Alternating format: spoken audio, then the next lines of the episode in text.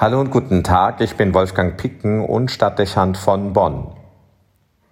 Sein Name wird mit Bayern in Verbindung gebracht, weil er dessen Patron ist. Seine Gebeine ruhen in der Kirche St. Emmeram in Regensburg.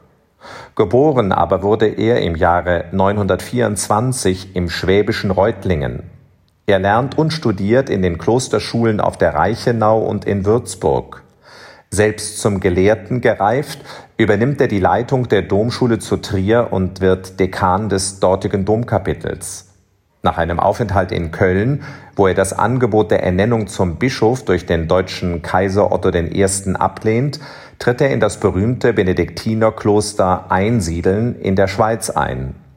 Dort wird er mit 43 Jahren zum Priester geweiht und zur Mission nach Ungarn entsandt.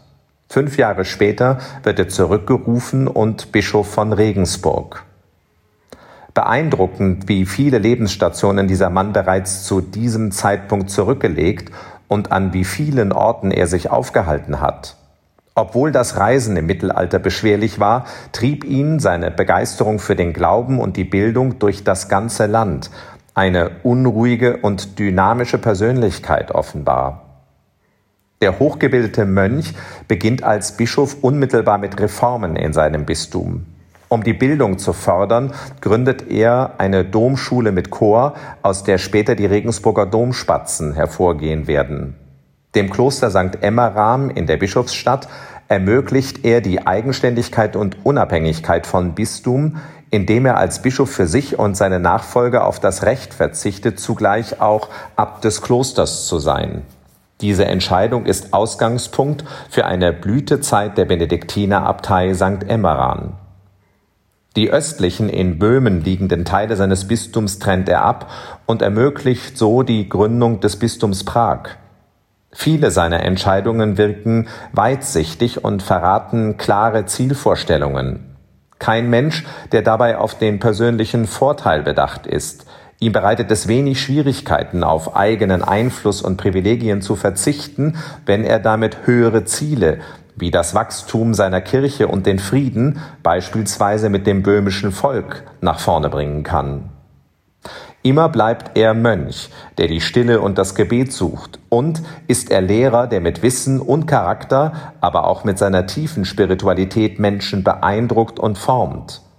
So übernimmt er persönlich die Erziehung des bayerischen Herzogssohnes, der später als Heinrich II. deutscher Kaiser wird. Heinrich lässt in seiner Regentschaft sehr deutlich die Prägung durch seinen Lehrer erkennen.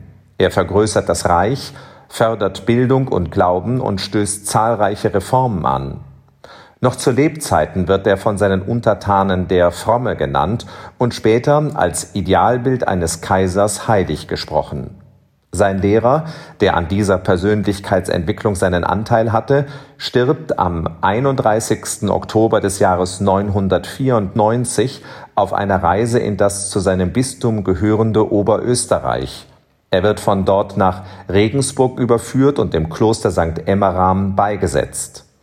60 Jahre später, im Jahr 1052, wird Papst Leo IX. ihn heilig sprechen. Die Rede ist vom heiligen Wolfgang.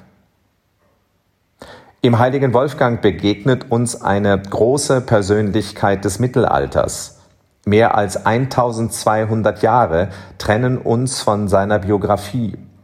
Nicht selten blicken wir mit Überheblichkeit auf diese Zeit, weil wir uns als moderne Menschen für viel entwickelter und klüger halten. Wir reden gerne, wenn wir etwas für überaltert halten, von mittelalterlichen Verhältnissen. Das neunte und zehnte Jahrhundert aber sind die Zeit kultureller Blüte und großen Aufbruchs, eine Gründerzeit mit unglaublicher Dynamik. Klöster und Kathedralen entstehen, neue Landstriche werden besiedelt und Städte gegründet. Bildung wird hochgeschätzt, man spricht möglichst viele Sprachen und reist durch das Land. Es ist die Zeit der Reformen und Bündnisse und die europäische Idee entwickelt sich. Die Kraft dieser Epoche wird durch eine intensive Förderung von Vernunft und Glauben möglich, durch das Zusammenspiel von Wissenschaft und Mystik. Angesichts der kulturellen Schwächen unserer Gegenwart und dem Verlust einer prägenden und treibenden Idee für Europa wird der heilige Wolfgang so zum Impulsgeber für die Zukunft. Sein Rat Bildung fördern, sich im christlichen Glauben und seiner Spiritualität neu verankern, den vermeintlichen Gegensatz von Glaube und Vernunft aufheben und mit Leidenschaft und persönlichem Einsatz höheren Idealen zur Durchsetzung verhelfen.